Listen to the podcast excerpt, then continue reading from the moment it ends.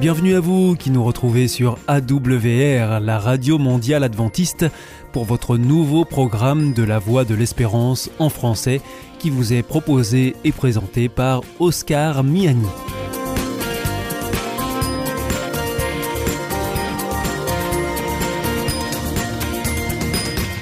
C'est donc parti pour les 30 prochaines minutes ensemble. Merci de votre fidélité à la Voix de l'Espérance. Vous êtes toujours plus nombreux à nous écouter sur les ondes aussi par Internet ou encore grâce à votre téléphone. Euh, d'ailleurs, je vous rappelle tout de suite les numéros qui ne sont absolument pas surtaxés. Alors si vous voulez nous écouter avec votre téléphone depuis la France, eh bien vous composez le 01 80 14 44 77. Si vous êtes en dehors de France, vous ajoutez le 00 33, puis vous faites le 1 80 14 44 77. Et puis si vous voulez nous écouter depuis les États-Unis, eh bien vous composez le 1 712 432 9978. Aujourd'hui, nous vous proposons dans notre programme votre rendez-vous santé avec le docteur Jean Lincey. Ensuite, nous retrouverons la chronique Un air de famille. Et pour finir, un temps de réflexion avec Pierre Péchou pour Vers d'autres cieux. Mais tout de suite, pour commencer, voici Sentez-vous bien.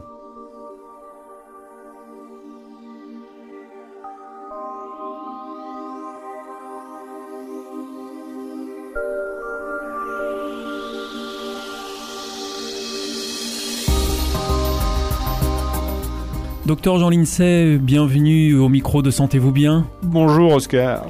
Je vous remercie de nous rejoindre une nouvelle fois à ce micro. Je rappelle que vous êtes directeur d'une thèse sur les 21 grandes causes du mauvais fonctionnement du cerveau. Et euh, aujourd'hui, vous allez nous parler d'un sujet euh, qu'on connaît assez bien, c'est la question du sucre. Alors, qu'est-ce qu'il y a à dire sur la question du sucre, docteur Jean Lindsay? Bah écoutez, il y a une nouvelle étude qui vient de sortir dans la revue américaine Circulation, qui est vraiment une référence en, matière de, maladies cardiovasculaires hein, et de vaisseaux. Et cette étude euh, montre que, euh, au plan mondial, nous aurions 180 euh, 000 morts par an dus simplement aux boissons sucrées. On peut affecter ça juste aux boissons sucrées Oui, oui, d'après eux, ça serait dû simplement au soda. Là, on parle aujourd'hui que des sodas, c'est-à-dire, bah, vous savez bien, euh, les, boissons américaines que je ne nomme pas. Un petit peu pétillantes, euh, sucrées, avec des goûts euh, différents. Voilà, voilà, vous voyez ce que je veux dire. Et puis toute la gamme des sodas sucrés. Quoi. En fait, faut, bon, là je donne la réponse tout de suite à la question de que faut-il faire? Bah, Il faut boire de l'eau. Quoi.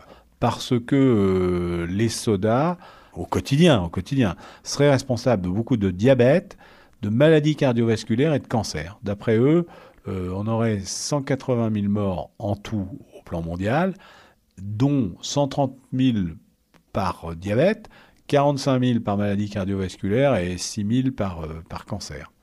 Et, alors, euh, docteur Jean Lincey, comment est-ce qu'on peut appréhender cette question? Parce que là, on parle des sodas, mais finalement, c'est le sucre en général qui est incriminé aussi à travers cette enquête. Euh, aujourd'hui, euh, vous nous disiez qu'il y a une surconsommation de sucre dans notre société. Bah, écoutez, sous Henri IV, nous consommions 2 kilos de sucre par an, sous forme de miel. Hein.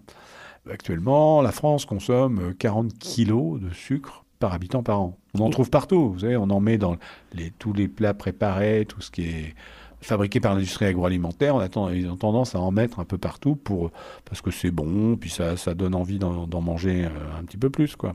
Et puis aux États-Unis, euh, la consommation est encore plus excessive. Alors d'après les statistiques, euh, les Américains consommeraient 80 kilos de sucre par an. Et effectivement, quand on voit les... On sait qu'aux États-Unis, ils ont une explosion d'obésité de, qui, est, qui, est, qui, est, terrible. Le président Mao Tse-tung disait, euh, à propos des Américains, il disait il n'est pas nécessaire de combattre les Américains, il suffit de les laisser manger. Ah oui, ça veut tout dire. Ah, je crois que les Chinois, depuis, sont mis au soda. Enfin bon.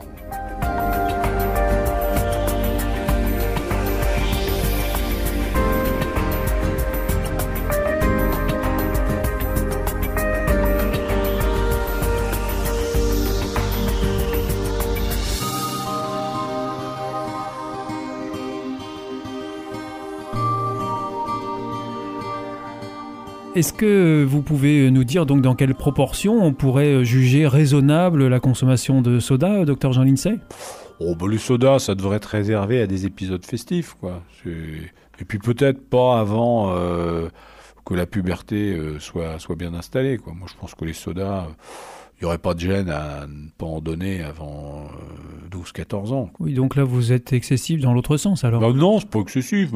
On peut faire goûter une fois de temps en temps de manière exceptionnelle, mais de toute façon, autrefois, dans la tradition, dans les, les règles de, éducatives que se transmettaient les familles, c'était comme ça. Moi, je me souviens bien. C'était, on donnait pas de ces boissons-là, ou, ou alors euh, de façon très exceptionnelle. Le problème, c'est que ces boissons-là sont devenues des boissons désaltérantes.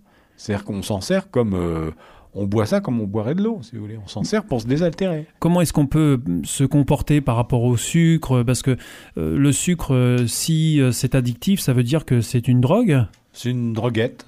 Une droguette. Oui, oui, ça, ça, rend addictif, ça, ça active le circuit de la récompense dans, dans, dans le cerveau et il y a beaucoup de gens qui sont, dans nos sociétés, des gens qui sont addictifs au sucre. Alors l'intérêt de l'addiction au sucre, c'est qu'elle le guérit très facilement. C'est-à-dire que on s'en défait facilement de ces addictions. Oui, c'est pas c'est pas très violent. Il suffit de faire un sevrage de sucre pendant une semaine et ça passe quoi. Et du reste, c'est très drôle quand les gens font un sevrage de, de sucre, quand ils en reprennent, ils trouvent que c'est assez euh, fort comme goût. C'est-à-dire que quand les gens sont dans l'addiction au sucre, ils trouvent ça, enfin ils le prennent, ils y pensent pas trop, euh, ils se désaltèrent avec ça. Euh, et puis quand ils arrêtent et qu'ils reprennent, ils, trouvent que, un petit peu comme un fumeur, vous voyez, de, tabac qui aurait cessé de fumer, qui serait sevré depuis de nombreuses années, qui réessayerait de fumer une cigarette, ils trouveraient ça euh, violent, brutal. Vous voyez, c'est un peu la même chose. Mais pour le tabac, il faut, quand même qu'il ait fait un sevrage long avant que ça ne survienne. On a d'ailleurs l'impression que les produits de consommation courante, euh, sucrés, euh, je pense au chocolat, euh, ah bah oui, on a Au, aux, gâteaux, aux biscuits, on a l'impression même que c'est de plus en plus sucré. Oui, oui, oui, oui, oui, parce que il y en a de, toujours parce plus. Que comme c'est addictif, si vous voulez, les, les, les fabricants de ces substances-là en mettent pour, en espérant accrocher leurs leur, clients. Mais à mon goût, ça devient immangeable. Oui, bah ça c'est autre chose, oui. Faut être, faut être addict au sucre pour, pour supporter ces, ces, substances-là. Oui.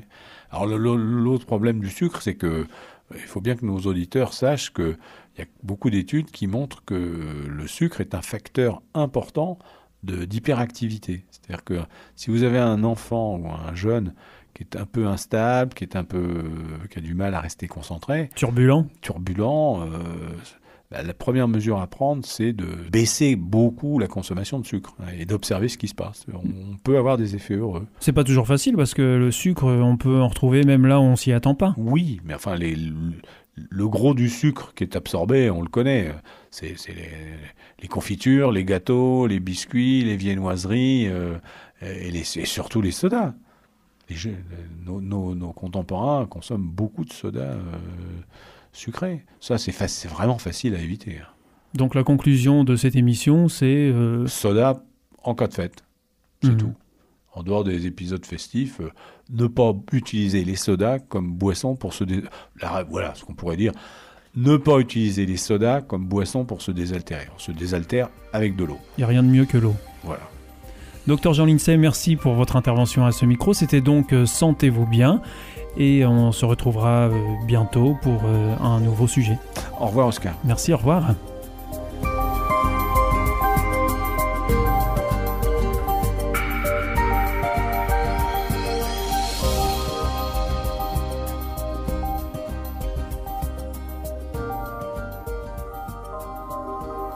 Vous aussi, votre santé vous intéresse?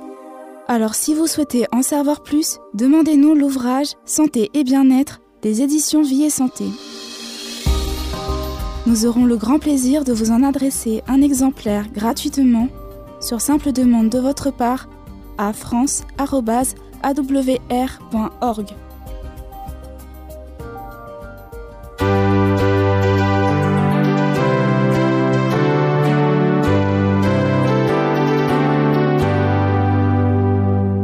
is Adventist World Radio. The Voice of Hope. Ici, Radio Mondiale Adventiste, la voix de l'espérance. Hier ist Adventist World Radio, die Stimme der Hoffnung. Questa è la Radio Mondiale Adventista. La voce della speranza.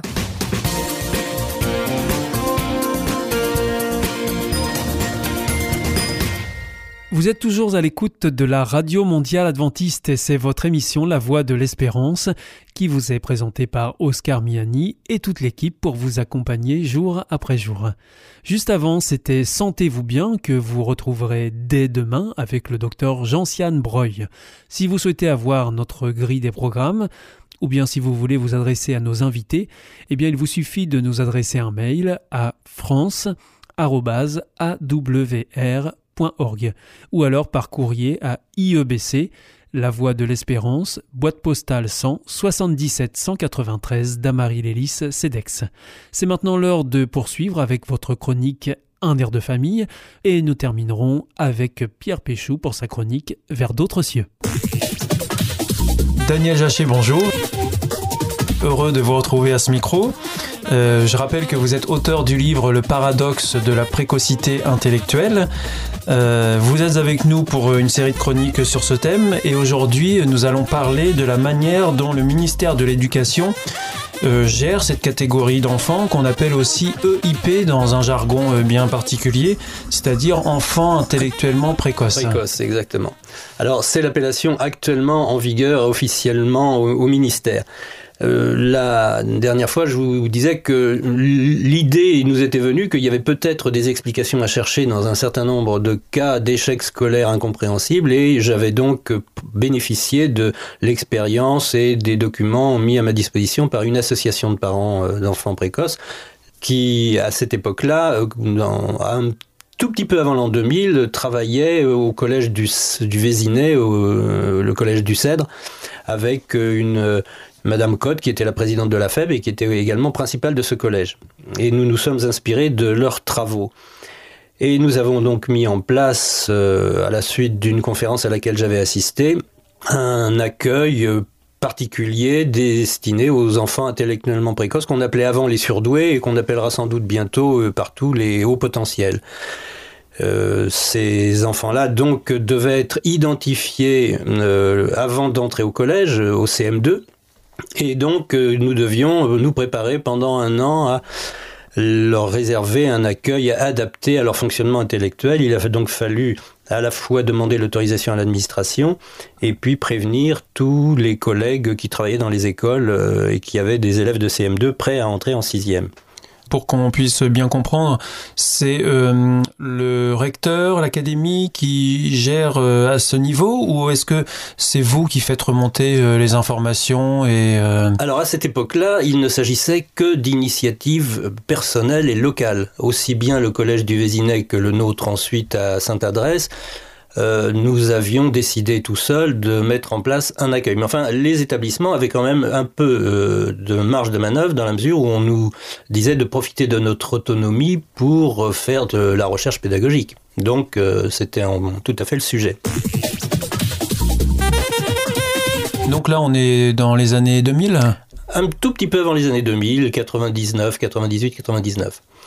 Une fois que nous avons pu nous, préparer euh, pendant une année avec des professeurs volontaires, parce que je pensais que pour que ça réussisse, il fallait seulement que les professeurs soient volontaires et qu'on n'impose pas à ses collègues des tâches qu'ils n'auraient pas souhaité faire, nous avons prévenu une inspection académique, mais nous ne demandions aucun moyen.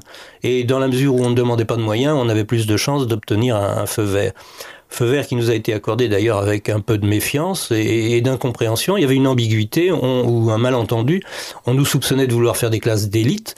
Or, le collège fonctionnait suffisamment bien pour ne pas avoir besoin d'en rajouter. Il y avait suffisamment de bons résultats. On n'avait pas du tout besoin de faire encore mieux ou encore plus. Il fallait faire mieux, mais pas plus. Voilà. Et, on ne demandait surtout pas de moyens, et c'était assez, euh, ça facilitait un peu le dialogue avec l'administration. Et donc, euh, il y a eu plusieurs collèges qui ont travaillé dans l'enseignement privé comme dans l'enseignement public. Nous, il devait y avoir cinq collèges en France à l'époque qui travaillaient et qui ont été entendus par une commission, commission d'enquête présidée par un inspecteur d'académie, Jean-Pierre Delaubier, qui nous a reçus. J'y étais allé avec euh, deux professeurs de, l'équipe du collège où je travaillais et qui a établi un rapport qui a été publié dans toute la France dans le, bulletin officiel de l'éducation nationale en 2002. En 2002. Et aujourd'hui, c'est une pratique qui s'est généralisée sur l'ensemble des établissements en France? Alors pas du tout, ça reste encore très marginal. Après, euh, Jacques Lang, qui a été le, premier ministre de l'Éducation nationale, a faire marquer dans le bulletin officiel des circulaires de rentrée où on nous invitait à tenir compte du phénomène de la précocité intellectuelle. Il y a eu Luc Ferry qui a désigné deux inspecteurs généraux, Philippe Le Guillou et Christophe Dugruel, pour qu'ils aillent dans toute la France visiter les établissements et les voir fonctionner sur place. Et ils établi un rapport en, mai 2003. Il y a donc euh, un tout petit peu plus de dix ans. Et depuis dix ans, euh, les choses ont un peu évolué, mais très lentement. C'était Un air de famille avec Daniel Jachet, auteur de l'ouvrage Le paradoxe de la précocité intellectuelle.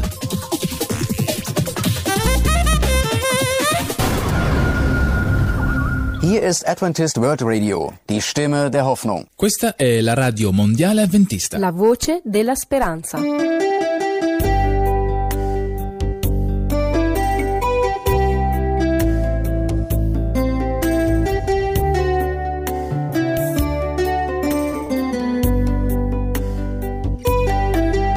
آي عليك ربي الفادي نتبعك وانسى الماضي باش نكون ديما بجنبك وتكون عليا راضي. آي عليك ربي الفادي نتبعك ونسى الماضي. باش نكون ديما بجنبك وتكون عليا راضي. نمشي معاك ديما بلا رجوع يا غالي يا يسوع. نمشي معاك ديما بلا رجوع. يا حبيبي يا يسوع. نمشي معاك ديما بلا رجوع. يا غالي يا يسوع. نمشي معاك ديما بلا رجوع.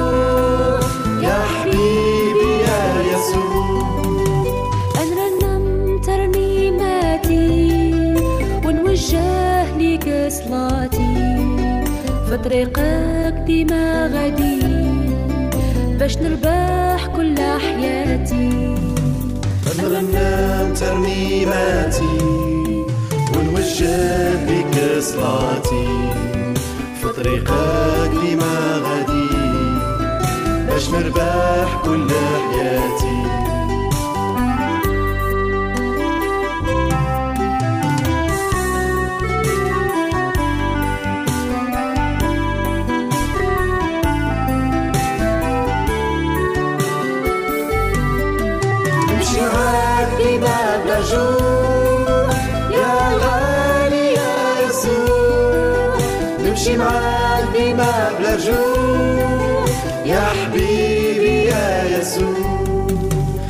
بدايتي ونهايتي ووحدك عارف نوايتي.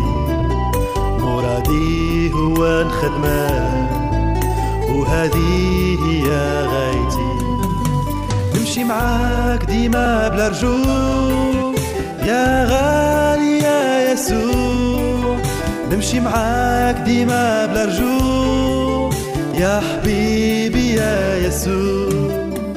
بلا يا غالي يا يسوع نمشي معاك بينا بلا جروح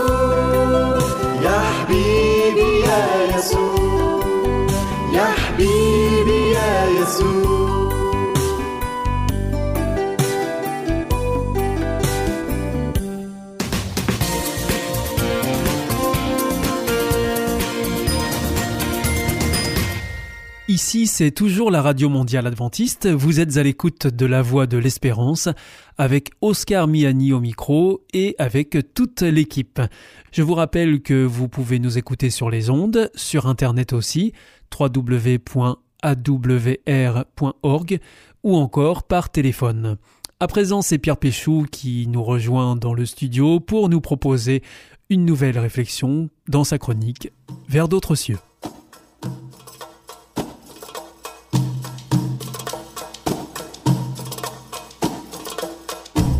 Pierre Péchou, bienvenue à ce micro, merci de nous rejoindre régulièrement. Bonjour Oscar, chers auditeurs, bonjour.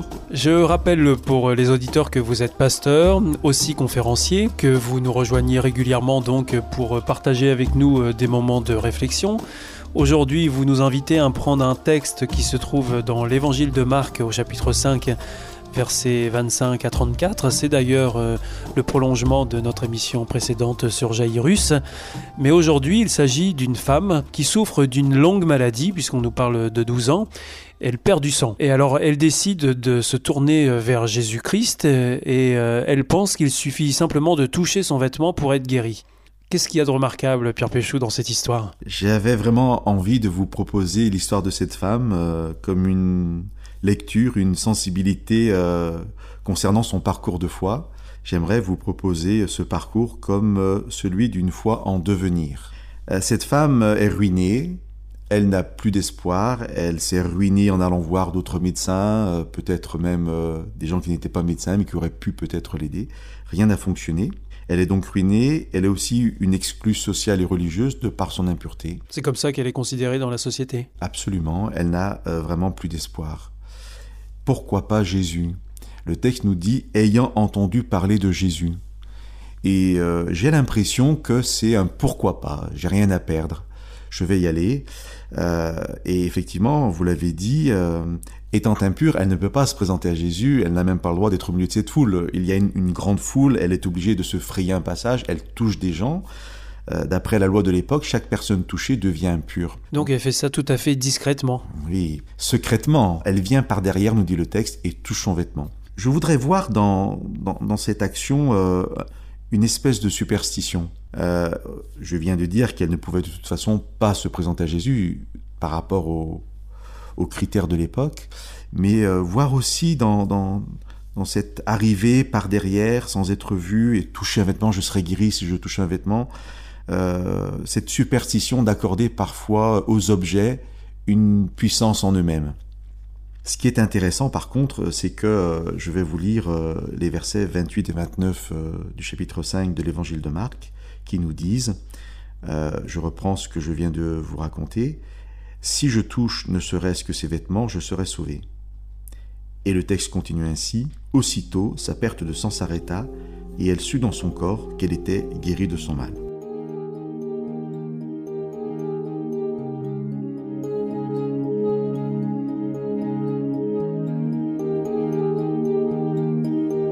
Donc finalement, euh, cette superstition euh, euh, semble avoir fonctionné puisque le texte nous dit qu'elle est guérie. Et dans ce sens, ce n'est pas de la superstition, puisque Jésus, Dieu répond à son acte de foi. Je parlais d'une foi en devenir. Pourquoi parlais-je alors de superstition? Parce que l'histoire ne s'arrête pas là. Elle est guérie de son mal. C'est très important de, le noter, hein, de rappeler que Jésus, Dieu, reçoit cette foi qui n'est peut-être pas parfaite, reçoit cette femme désespérée et euh, elle fait ce qu'elle pense euh, devoir faire pour se sortir de, de cette malédiction, euh, de cette exclusion sociale, religieuse, et puis de cette maladie. Et Jésus va, Dieu va accueillir cette foi et lui permet d'être guéri. Mais l'histoire ne s'arrête pas là. Je vais vous lire le verset suivant. Jésus sut aussitôt en lui-même qu'une force était sortie de lui. Il se retourna et se mit à dire Qui a touché mes vêtements? La femme part, elle est guérie, elle entend cette parole de Jésus et elle va y répondre en fait. Par cette parole, Jésus l'invite à une rencontre qui n'a pas encore eu lieu. Ils ne se sont pas rencontrés. Et le texte nous présente alors cette rencontre. Cette femme va venir devant Jésus, ce qui n'avait pas été fait encore. Les regards vont se croiser, la rencontre a lieu. Elle va se jeter à ses pieds en, en posture d'adoration. Et là, elle va lui dire toute la vérité, nous dit le texte. Elle va prier, elle va lui ouvrir son cœur. C'est très intéressant de voir que cette femme qui avait été guérie de son mal, Dieu avait répondu à, à cette petite foi, eh bien, euh, cette femme va ensuite vivre beaucoup plus. Dieu, Jésus l'appelle à une rencontre et elle va y répondre, elle va se retrouver face à lui. C'est une invitation pour chacun de nous, Oscar, pour nos auditeurs, à venir face à Jésus, le voir, à se jeter à ses pieds, l'adorer, à le prier, lui dire toute la vérité, lui ouvrir son cœur. Et euh, à ce moment-là, Jésus lui dit, va en paix, c'est une belle parole de Jésus qui s'adresse à chacun d'entre nous. Euh, à travers la rencontre, recevoir la paix et partir dans la paix de Dieu.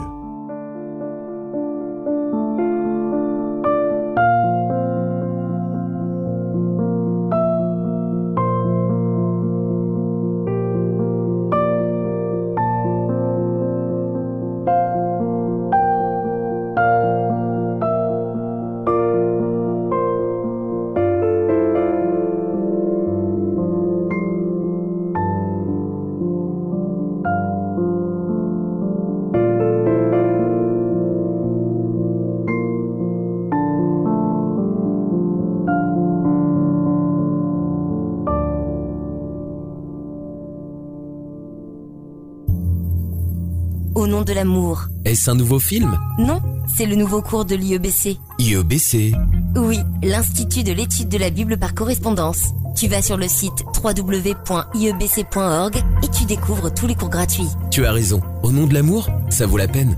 Ce cours m'a vraiment interpellé. www.iebc.org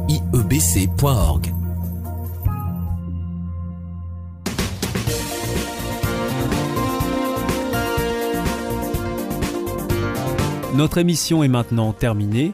Vous étiez à l'écoute de la Radio Mondiale Adventiste et c'était La Voix de l'Espérance. Je vous donne rendez-vous dès demain. Je vous souhaite une très bonne continuation à tous. Que Dieu vous bénisse. À demain.